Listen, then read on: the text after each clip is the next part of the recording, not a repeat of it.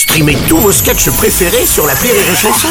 Des milliers de sketchs en streaming, sans limite, gratuitement, gratuitement sur les nombreuses radios digitales Rire et Chanson. La minute de la Bajon sur Rire et Chanson. Aujourd'hui, nous recevons une spécialiste du tourisme. Euh, alors, quelle destination vous, vous nous conseillez cet été? Bali, les Seychelles euh? Euh, non, l'Ukraine. Hein C'est la destination fashion cet été. Tout le monde y va pour se montrer. Boris Johnson, Justin Trudeau, Angelina Jolie, BHL. Hmm. Ah, il faut qu'ils en profitent hein, pendant qu'il y a encore quelque chose à voir. Ah, Il y a que notre président qui est pas encore allé. En même temps, un truc en ruine, hein, il envoie un tous les matins au réveil. Oh Bon, c'est vrai qu'avant, il y avait des, des photos du président ukrainien tout seul au front avec les armes à la main. Là. Ah bah aujourd'hui, il peut plus faire la guerre tranquille sans qu'une personnalité en manque de notoriété passe lui dire bonjour. Ouais, ouais. Oh, c'est l'Ukraine, hein, pas le concert des enfoirés pour les restos du cœur.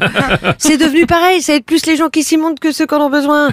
Et avec tous ceux qui viennent le voir, Zelensky, c'est plus un président, c'est un guide touristique. Oui, oui, c'est vrai que depuis le début de la guerre, c'est un défilé de célébrités là-bas, ça c'est vrai. Ah bah ils veulent tous être pris en photo avec Zelensky. Ouais. Bientôt Zelensky, ce sera comme Michou, on aura tous une photo avec lui. Hein, le plus étonnant dans tout ça, c'est qu'il n'ait pas encore reçu la visite de Manuel Valls. Ouais, du coup, vous organisez des voyages là-bas?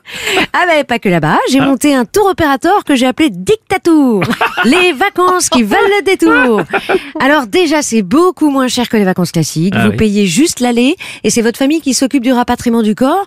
Ou si vous êtes chanceux, ce sera mondial assistance. Oh, dis donc, ça donne envie là-bas. Alors, qu'est-ce que vous proposez comme destination? Ah ben, je propose un grand classique, la Corée du Nord. Ah, oui, Euh, Comme dirait Kim Jong-un, Ouais. tant qu'on connaît pas, faut faire un essai. Kim Jong-un, il a le cœur sur la main. Vraiment. Bon, Ouais. c'est pas le sien, mais euh, ah, les médias sont sous contrôle. Il y a que les copains du président qui mènent la grande vie. Vous allez voir, ça va vraiment vous changer de la France. Ouais, vous êtes sûr? Pas sûr. Vous n'avez pas plutôt autre chose là? Bah bien sûr que si. Est-ce que voir Taïwan avant que la Chine l'envahisse, ça vous tente hein? Ah, Là-bas, apparemment, il y a un programme minceur, hein, parce que le président chinois m'a dit qu'on va se retrouver quelques tailles en moins.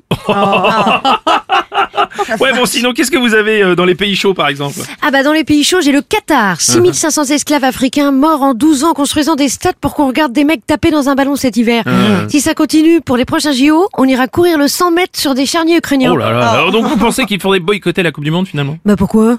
C'est ce qui reflète le mieux la situation mondiale. Hein. Ceux qui s'amusent à taper dans le ballon touchent des millions, mais celui qui reçoit réellement les coups, c'est le ballon. Et lui, il touche Touche pas un rond. Bah oui, j'imagine. C'était la minute de la Bajon.